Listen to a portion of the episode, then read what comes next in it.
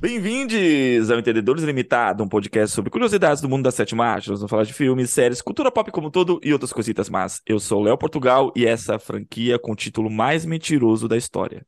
Porque a única coisa que não morre é o demônio. Meu nome é André Rabelo e eu quero comer sua alma. Mano, depois da sua frase, você até travou pra mim numa posição bizarra. Foi bem sinistro, deu até um print, depois eu te mando. Invocou um negócio aqui, socorro. Meu Deus do céu, que medo. Bem, galera, hoje eu e o Andrezinho estamos aqui para falar de Evil Dead Rise. Eu prefiro esse título do que o título. É a tradução literal, mas eu prefiro em inglês do que em português. É A Morte do Demônio e a Ascensão, filme que teve a sua estreia nos cinemas brasileiros em 20 de abril.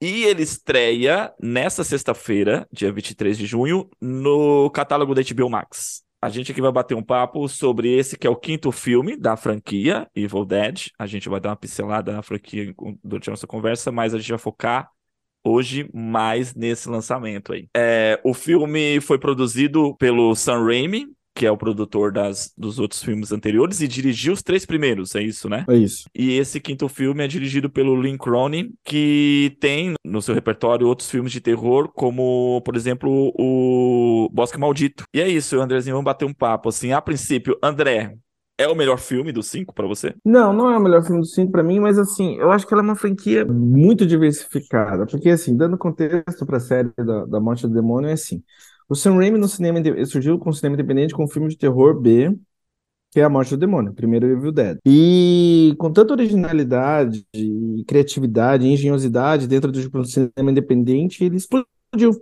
Ele virou um dos grandes cineastas da, da sua geração.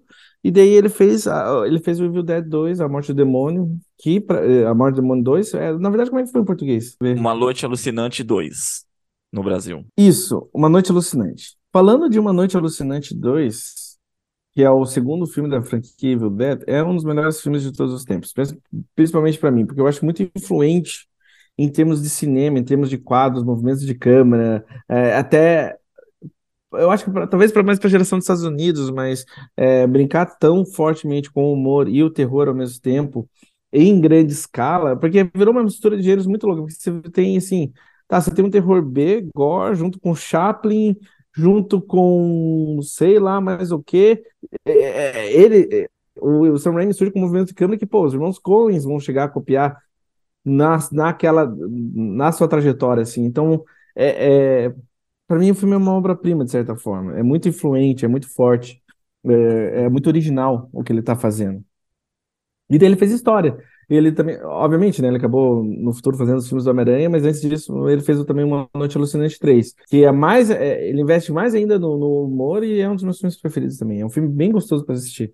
Acho que esses filmes também, sinceramente, são bem gostosos para assistir para quem começa a estudar cinema, porque eu acho que tem muito. Tem um cara que tá experimentando muita coisa nos, do, no, nos, nos três filmes, assim, sabe?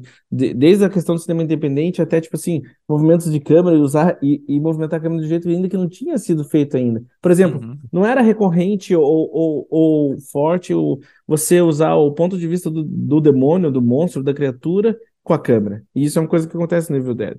Que assim, uhum. você, a, a, maneira como o demônio se movimenta é como a câmera se movimenta.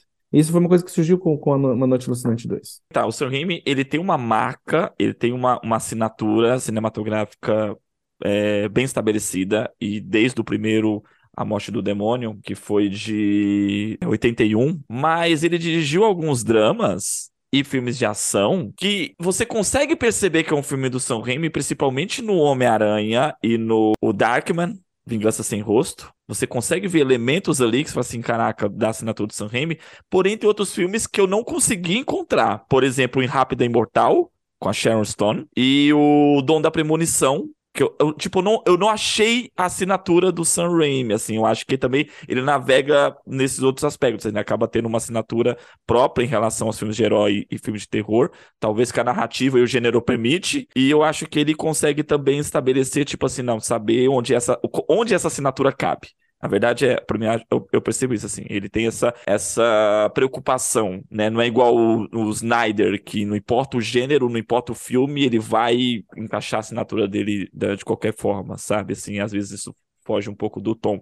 Ou, como É. Nolan, que só faz filmes assim. Todo filme do Nolan tem o mesmo tom, sabe? Independente do gênero. Eu acho que ele é um diretor mais das, um perfil das, das antigas, assim, que ele, mesmo com ele sendo autoral, ele, ele consegue oscilar em todo tipo de filme, porque dá pra ver que essa preocupação que depois do, do- dos filmes de do, do Uma Noite Alucinante, ele fez também o Darkman, ele fez, tipo, é, Rápido e Mortal, que é um filme que eu adoro só pela, só pela, pela maneira que ele usa a câmera, e ele Uhum. fez a Simple Plan, que é, é um dos melhores filmes, talvez o melhor filme que ele já fez, que é um drama de, um- de uma veia coenesca, assim, sabe? Dos, é, como é que eu vou dizer isso? É uma, uma veia dos irmãos Coen. É, é um filme bem, digamos assim, ele conversaria bem com Onde os Fracos Não Têm Vez, pelas preocupações morais do filme e pela, e pela crueza da história, assim, mesmo, e tem um certo sadismo no cinema do Sam Raimi que também está presente nesse filme. Você vê, tipo assim, mesmo o cara estando num filme de outro gênero, ele, ele ainda é o, mesmo diretor, sabe?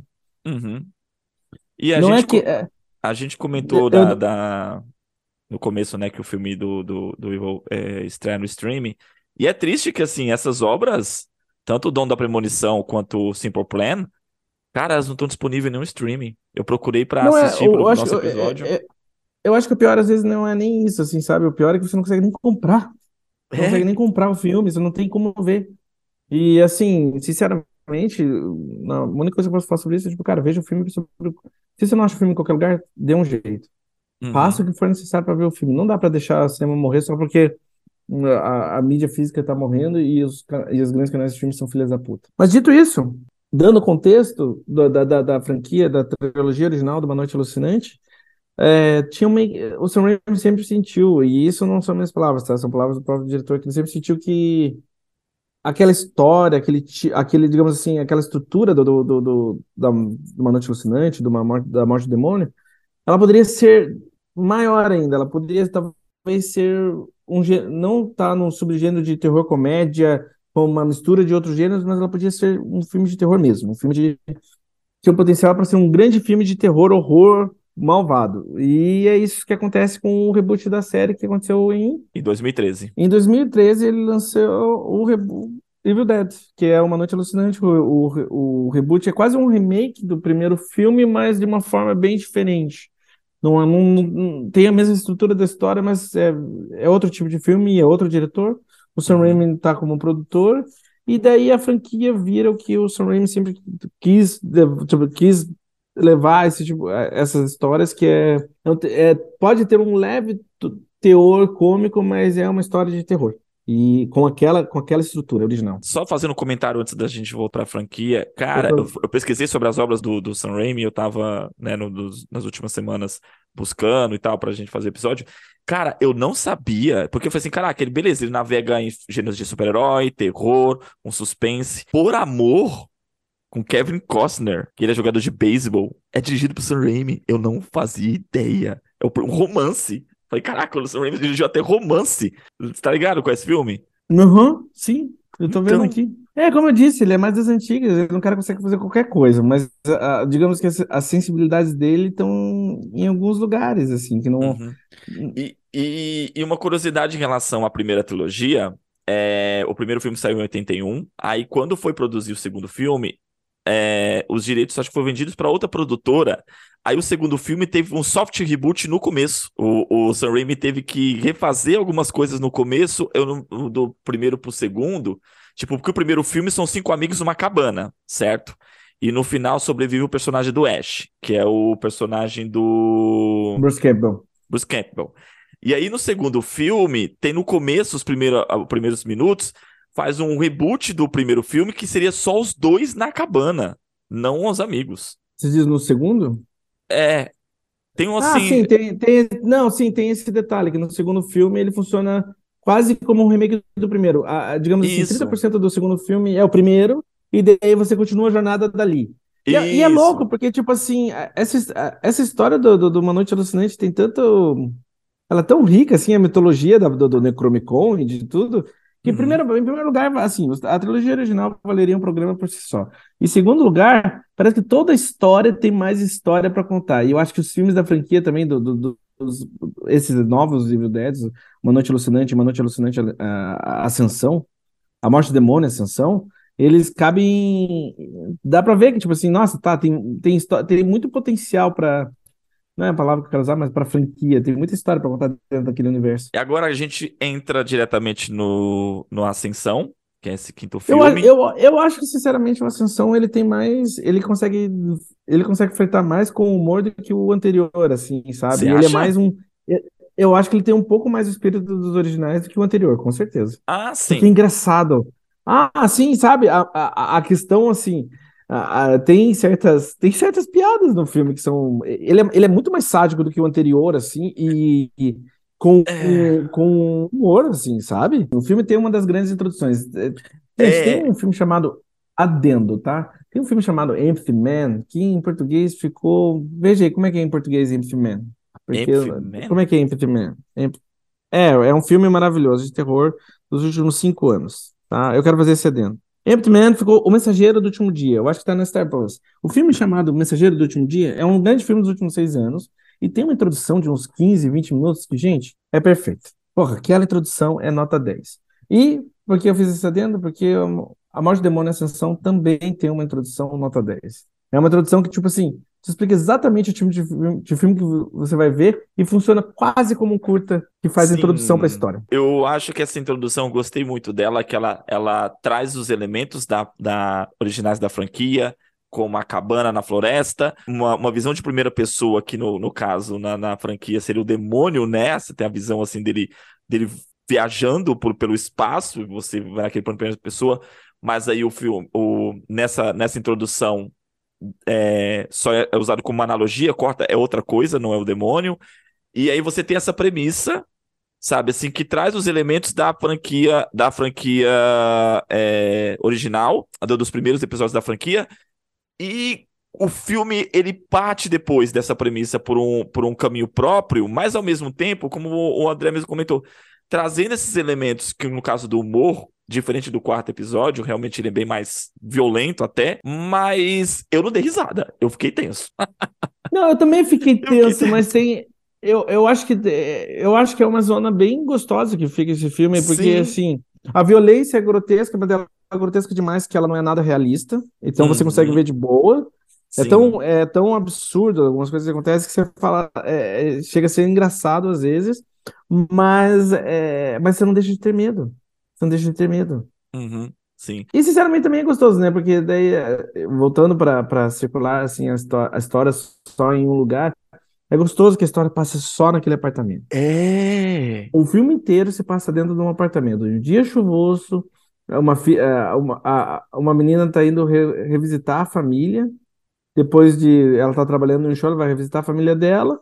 E daí começa a introduzir os personagens da família, que é a mãe, a, a, a- os irmãos mais novos. E a partir daí você começa a conhecer, ao, ao conhecer os personagens, as coisas começam a dar errado. Uhum.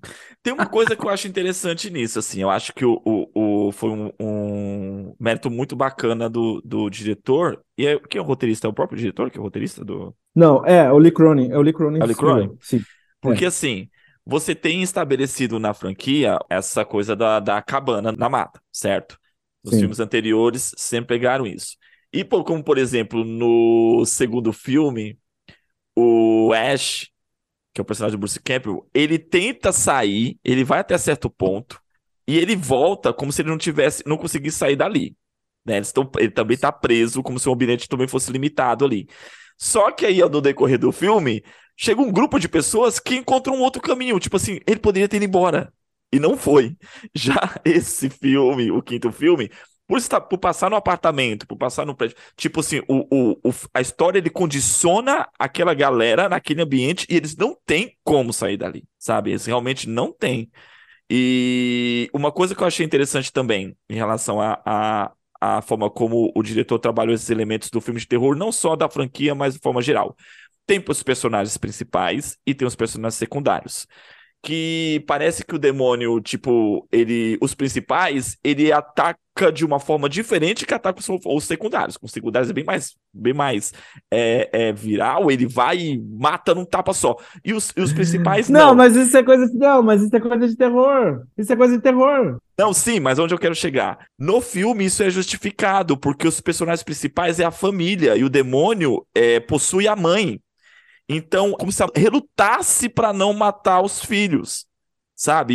E, e, a família que tá sendo. E já os outros do, dos vizinhos, o demônio, tipo assim, é como a mãe não, não tem esse mesmo sentimento. O, o, o personagem que é possuído não tem os mesmos sentimentos com os outras, com as outras pessoas. Então o demônio ele mata de uma forma mais rápida, assim. Tipo, esse elemento que é usado no filme de, nos filmes de terror, né, como recurso pro. Ah, só, porque, só porque é protagonista tem que durar mais.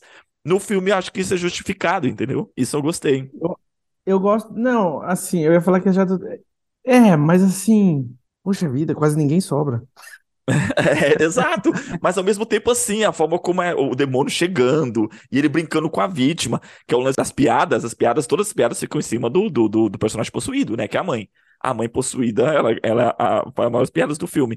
E essa coisa do demônio, tipo assim, curtindo, o demônio tá ali curtindo um pouco aquela, é, é aterrorizar aquelas pessoas, né. É, é, é, ela é sádica, né? Eu acho que vale exaltar o trabalho. Pô, o trabalho da atriz, ela tá espetacular. Ela, tá, ela é um dos grandes monstros do ano. A, o nome dela é Lisa Sutherland. Uhum. A Lisa Sutherland interpreta a... Na verdade, sim, ela, ela, ela é a mãe da, da, da, da das duas crianças ela tá, e ela... Das três a, irmã, é, das três crianças, exato. E assim, quando daí o, dando a história do filme, assim, o, o, começo, tá chovendo muito forte na cidade, a irmã tá voltando de viagem para revisitar a família, porque ela tá com um problema, e o demônio começa a se introduzir naquele apartamento. E a partir daí o Necromicon surge naquele apartamento, e é aí que todas as coisas começam a dar errado.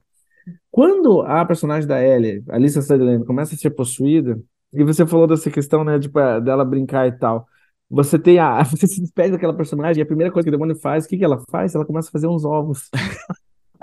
e daí você já sabe que, tipo, você sabe, você sabe o tipo de filme que você tá fazendo, porque aquilo, entendeu? Aquilo é engraçado, mas, cara, você não tem, você não deixa de temer pela família ali dentro. Eles estão presos ali dentro com ela. Sim, sim. E a atriz, né, como você comentou, a Alicia ela tem características físicas que com a maquiagem Cara, ela ficou muito mais horripilante. Ela tem um sorriso. Na boa, cara. ela tem a melhor atuação do filme. Ela tá uhum. super bem. Ela tá super bem. Porque, assim, ela, é que, é, ela tem o espírito do filme, que, assim, ela é muito engraçada, mas, meu, ela dá muito medo. Ela dá Sim. muito medo. O trabalho de maquiagem do filme é espetacular, como geralmente é, é nos filmes de terror, então você vai ver aquele, aquele o corpo possuído da, da, da personagem vai se compondo e se destruindo e se modificando uhum. e vira uma coisa muito louca. O aparta... E é interessante também, né? Como o próprio apartamento em si vai se transformando, o prédio é, vai se é, transformando. Pô, o apartamento cara, é um personagem. Mano, esse, o esse apartamento é um tremendo personagem. Esse uhum. filme é uhum. muito, muito, muito bom. Eu assisti duas vezes. Eu fiz questão de assistir duas vezes, assim. O apartamento ele é um personagem e, meu, a, pra mim uma das cenas mais bem desenvolvidas é o lance do olho mágico, sabe? Aquela cena da sequência do, do olho mágico, assim, você vai ver, ver como uma imagem angular e a, a atuação da, da Alissa na, naquela cena, com todo o diálogo que ela faz com a, com a filha caçula. Cara, aquilo é sensacional. para abrir a porta. Eu, é, Putz, é, tem muitas escolhas sensacionais no filme, porque, tipo, eles usam um apartamento para contar a história, não é só, tipo, uma localização, uma, só, tipo, uma uhum. locação para whatever. Não, é, o apartamento é um personagem, assim como a casa deles é uma personagem, e tudo é usado para aumentar. A, como você falou, a sequência do olho mágico é aterrorizante e, e funciona, né? Funciona. E eu, eu, eu, percebi isso assim, tipo, você tem os elementos clássicos da franquia, você tem a, a, adicionados também ideias bem originais e, e bem marcantes da, da parte, parte do diretor, e como tudo é muito orgânico no filme, por exemplo, ah, ele acha, acha um disco, ah, mas é porque ah, acha um disco que é o que traz o, o a explicação sobre o. Como é que é o nome do livro? O Necromicon. Necromicon. Mas aí um personagem ele é DJ, então o lance dele ir lá e, e ficar curioso pelos, vi pelos discos faz sentido. Tipo, né? Do nada que ele fica curioso pelos discos, sabe? Às vezes uma coisa que incomoda muito é os erros, ou as uhum. decisões estúpidas, umas coisas. Mas daí nesse filme, não, as coisas são mais orgânicas, são mais naturais, acontecem de uma maneira mais lógica. Não é tão Sim. tipo assim, meu, pelo amor de Deus, por que você está fazendo isso? Ah! isso eu acho muito bacana. O roteiro, ele, ele aquele trabalha aquele conceito, né, de, de, de, plantar, plantio e colheita, né? Você planta uma coisa que, que faz sentido lá na frente.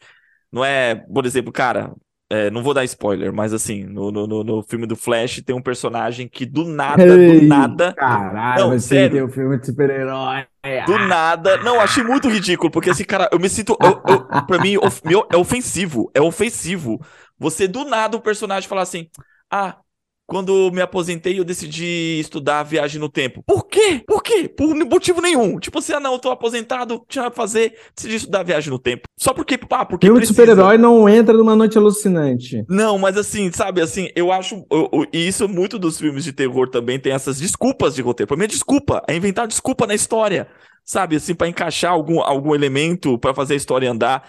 E esse filme, eu acho ele muito amarrado. Muito, muito Eu amarrado. acho- Eu acho, eu acho ele um filme bem sem gordura, assim. Ele, é ele, é ele tem a duração perfeita. Ele tem quase Uhum. uma duração perfeita. Ele não perde tempo com nada. é Com, é- começa a terrorizar e vai até o final.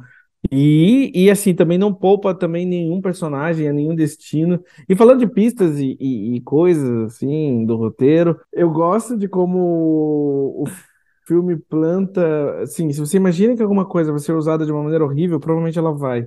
O Uhum. roteiro, o filme, tem pistas, coisas assim. Ah, tem algum elemento na cozinha que você acha que vai ser usado de uma maneira horrível, provavelmente ele vai e vai ser ruim desse tipo. E isso é divertido também por si só. Sabe? É. Desde coisas da cozinha, sabe o que eu tô falando? Sim, sim, sei. É, é tipo assim, é como o ambiente da casa que seria o ambiente mais seguro, esse torna o ambiente mais perigoso de se estar, sabe? Exato, é, exatamente. E tem um monte de coisa afiada e tem um monte de coisa pra cortar que não deveria estar lá.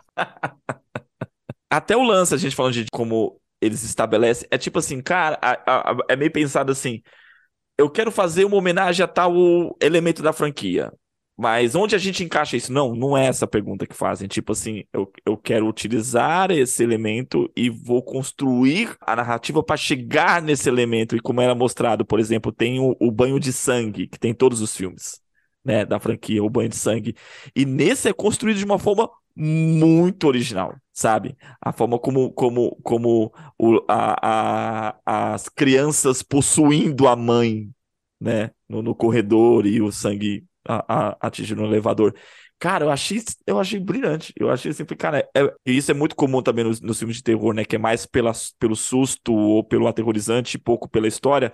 Mas eu gosto desse filme como ele respeita a sua inteligência, sabe? É isso, assim. Sim. Ele fala, vou te mostrar e vou te explicar o que, que eu tô te mostrando. Ah, e não à toa também, né? Ele é um dos filmes de maior sucesso desse ano, assim, em termos de, não tanto, não necessariamente de crítica, mas de, de público, assim. O quanto que esse filme custou e o quanto ele lucrou, ele é um dos grandes sucessos do ano. Pô, o filme é muito bom, mano. É, pra mim, os, os melhores dos, dos últimos, vamos dizer, do, do, do último ano, tá entre ele e Noites Brutais. Eu acho que é, e é curioso porque os dois também têm, os dois têm, trabalham forte a comédia dentro do terror, né? Porque Noites Brutais tem coisas hilárias, hilárias. Sim, mas é, mas é a mesma, também tem essa mesma pegada, é quando o aterrorizante começa, vai, sabe, assim, É. pum. E chega um ponto, né, que você não sabe mais o que é engraçado o que é assustador. Você só tá na, na- você só tá na, na, na- montanha russa. Aham, sim. Mas dessa vez, gente, montanha russa no sentido da palavra, tá? Não necessariamente da maneira certeira que o Scorsese usou pra falar da Marvel, mas de uma maneira boa. Da, da montanha russa das emoções. Montanha russa das emoções.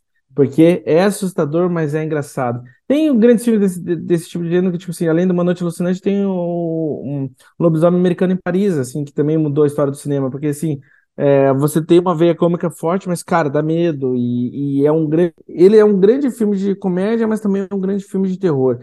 Ele, as duas coisas são muito fortes na obra. Uma coisa não elimina a outra. E, e é Uhum. muito difícil de acertar esse equilíbrio. E eu acho que eu falei assim, pô, na boa, esse filme, ele acerta muito bem esse equilíbrio. Ele funciona muito bem nas duas frentes, sabe? Sim. É que no caso de Uma Noite Alucinante em Paris, a parte cômica fica do personagem que é um cadáver, né? Fica Não, o não, o lobisomem americano. É, é, o para lobisomem isso. americano. O lobisomem americano em. Paris. Não, mas não só com, não só com, mas não só com a questão dele, não com a questão só do morto-vivo, mas com, com o cara tarado também, querendo Uhum. dormir com todo mundo da cidade. E, e ele, enfim, tem outras coisas. Mas, mas, pô, aquele filme dá medo? Dá, dá. A transformação. A cena da transformação ela é marcante e não sai da cabeça. Cara, esse filme tem mais de 20 anos e essa cena não sai da cabeça. Não, mas a cena da transformação é uma das cenas do cinema, tanto pelo trabalho de maquiagem e, e fotografia do, do, do, que eles conseguem fazer, né, juntos, mas porra, ficou pra história. É, um, é, uma, é uma das grandes cenas do cinema. Sim. Eu, eu, eu costumo dizer assim, pra quem me conhece, assim, às vezes que eu, às vezes eu sinto que o terror é o meu gênero preferido porque ele tem liberdade para usar fotografia, luz, cores, som, ele tem essa liberdade para ir para lugares que não são é fora da é da forma, sabe? Uhum. Eu acho que às vezes por isso o terror acaba sendo meu gênero preferido, porque ele pode se arriscar, ele tem espaço para ser estranho, esquisito. Não é como ele consegue às vezes conversar sobre coisas que não dá para conversar necessariamente com uma, só com uma comédia ou só com um drama. Para você, o, o, Até os Ossos é mais é mais romance ou, ou, mais terror? É mais romance. Não, é mais romance. Com certeza é mais romance. Mas porra, é um puta filme de terror, entende? Bônus e all, Até os Ossos é um dos melhores filmes que eu vi nos últimos tempos. Eu acho muito foda. A construção de mundo, a construção de mundo do Luca Guadagnino é, é, incomparável quase. Ele é um dos grandes nisso. Queria perguntar para você, você assistiu o trailer dele, do filme dele agora com a Zendaya? Ei, mas eu vi, eu vi o trailer. E se, é... eu acho, eu, eu, você acha que é um filme de assim, terror? Você acha que vai partir pro terror nesse filme, da, desse novo filme? Não, não, não, não, não. Mas é de um psicossexual, com certeza. É, porque eu fiquei pensando assim nas obras dele assim, falei, caraca, tipo, beleza. Eu, eu, eu pensei, eu falei assim, meu, no, no, no, Até os Ossos ele flertou com terror, e talvez esse, esse também experimente mais algo nesse sentido. É que eu fiquei incomodado com o trailer. O trailer, para mim, flertou um pouquinho com um aterrorizante, esse novo trailer do, do filme dele. Eu acho, não sei se ele tá indo pra esse lado agora? Eu acho que ele flerta com a violência, assim, sabe? Porque assim, ó, uhum. vendo o cinema do Luca Guadagnino, tá, o que, eu, o que eu falei é real, do tipo assim, meu, eu acho ele um dos grandes mestres de construção de mundo. Todo filme dele tem uma presença de lugar, o, o, o, tipo assim, o ambiente é muito uma personagem da história, sabe?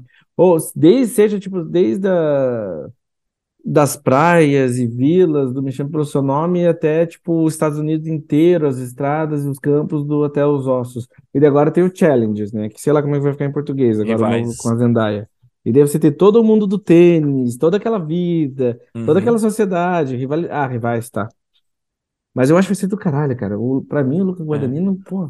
Porque a gente erra. tem que lembrar. a, gente, dele. a gente tem que lembrar que ele também dirigiu um dos melhores filmes de terror, que foi Suspiria. Sim, o Suspiria dele é do caralho, mas não é amado por todos, hein? Eu adoro o filme, eu amo. Ah, eu, eu prefiro a versão forte. dele. Especialmente pela, pela maneira como. Cara, ele é muito. Ele é um. O Lucas Guadagnino não é. Eu adoro Suspiria, eu adoro Suspiria dele. Mas, sinceramente, ó, é um filme de terror. Mas, cara, aquele mundo, hum, Alemanha sim. que ele mostra, que ele conta, é muito não tem como você estar. É gostoso, de certa forma, estar naquele mundo tão horrível, sabe? É mais, é mais um, um filme que também segue esse elemento de que o ambiente é um personagem. E como? Meu Deus. Voltando a Evil Dead Rise. Você sentiu a falta do, do Bruce? Você sentiu a falta do Ash? Eu não sinto falta do Ash, mas eu sonho com uma história do Ash nesse tipo de universo, porque cabe muito, né? Tipo assim, beleza. Você tem agora ó, essa ascensão e dá pra ver que, tipo, pô, ele total se passa no mesmo mundo do anterior. E eu adoraria ver o Ash nesse tipo de mundo também, assim, sabe? Onde as coisas são um pouco mais reais. Elas são um pouco mais violentas, elas são um pouco mais malvadas, assim, de certa forma. De certa forma, é só tipo, é quase um tom um pouco diferente. Eu queria ver o Ash nessa cor, sabe? Que a protagonista ali, ela tem alguns elementos da composição dela que flerta com o Ash, né? Que é a mão Todos cortada. têm, não tem como. Não, tem, não, mas não tem como. Não tem como ter um, um, um, uma, uma noite alucinante sem ter um algo do Ash. Ele é, a, digamos assim, todas elas são Ashes, todos eles são Ashes. Sim, é, então pensei assim, se, se uma continuação não teria essa mesma protagonista, você acha que a história dela encerra ali? Eu acho que. Não, eu acho que tem chance do próximo filme ter os três Ashes. A primeira Ash, a segunda Ash e o Ash. Caraca, não tinha pensado nisso. Será? Ia ser merda. Porque cabe, sabe? Sim, não, cabe, mas assim, cabe. eu acho incrível desse segundo filme como é flexível. Ele não, ele não é completamente diferente do primeiro, mas, e ele encaixa um, um pouco mais com a trilogia original, mas ao mesmo tempo. Ao mesmo tempo, elas podem estar do mesmo universo. Elas são diferentes, mas são parecidas conversa, sabe? Pensando nisso agora, é. Eu não sei. Assim, eu ainda não sei como Ash. É, porque é isso que você falou, assim, o filme ele tem um tom próprio. Para mim, ele tem um tom exclusivo, mas ao mesmo tempo, como ele se, se constrói através dos elementos clássicos da franquia, então você realmente percebe assim, tipo, não, é faz parte desse universo. Cabe nesse universo, né? Seria, seria interessante ver o Bruce Campbell novamente. Eu acho que ele ficaria melhor ali do que no filme do Doutor Estranho. Mano, o Bruce Campbell, ele é maravilhoso. Ele tiraria de letra, ele é um puta ator. Eu, eu, eu ia querer ver ele com essa, com essa, com essa, que eu falei antes, com uma cor um pouco diferente. Eu confesso que eu não acompanho muito os trabalhos dele, não. Não sei o que ele, anda, o que ele fez além de. Ele fez algumas séries, mas assim, não tá trabalhando tão em, em grandes projetos. Tirando as pequenas aparições. Hum. Eu gosto dele no Doutor Estranho. Ele produziu esse quinto episódio da franquia. Ele é um dos produtores. Perfeito.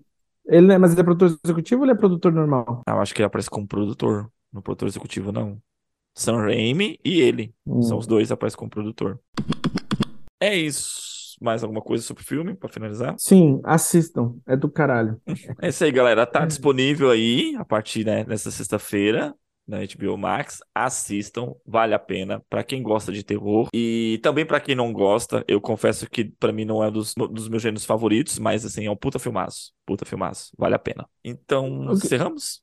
Eu preferia mais gravar sobre a trilogia original do que qualquer coisa. O motivo de eu falar isso, que eu preferia gravar sobre a trilogia original, porque, pô, eu sou apaixonado pelos três primeiros filmes, especialmente pelo segundo e terceiro. Oh, Ele sabe, daí sim tem bastante coisa pra falar. Eu oh. confesso que, assim, eu, eu não me agrada mas não me desagrada. Eu entendo o, a relevância para a história do cinema, eu entendo o, o papel do Sam Raimi como diretor e, e, e, o quanto ele também foi extremamente influente e, e ovacionado pelo, pela, pelo trabalho dele, mas eu confesso que é um para mim, assim, não, pessoalmente, não é para mim uma, uma grande trilogia, não. Eu, eu, é, oh, eu, eu, indico. Eu achei que você adorava. What eu indico. Eu achei que você adorava. Eu gosto do terceiro. O terceiro eu gosto da galhofada. Aquela galhofada eu acho sensacional, o terceiro filme, sabe? Não, mas não é uma galhofada grátis, tá ligado? Tem pensamento, tem ideia, tem, tem, tem intenção.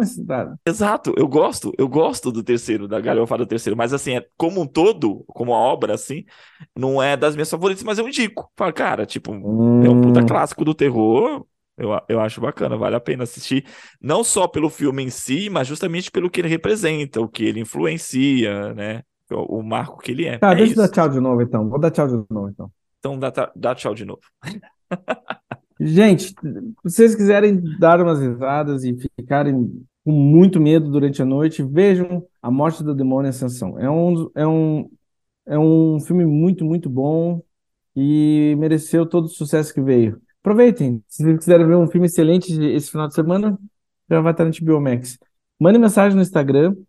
Logo mais a gente vai estar com outro episódio e é isso. É isso aí, galera. Acompanha a gente. Diz aí, tem a caixinha de perguntas agora no Spotify. Você pode dizer, diz aí se você assistiu A Morte do Demônio e o que achou, né? Ou se você ainda não assistiu. E mande mais comentários pra gente, dê sugestões de, de, de temas e episódios pra gente volta em breve. Um forte abraço a todos. Fiquem na paz.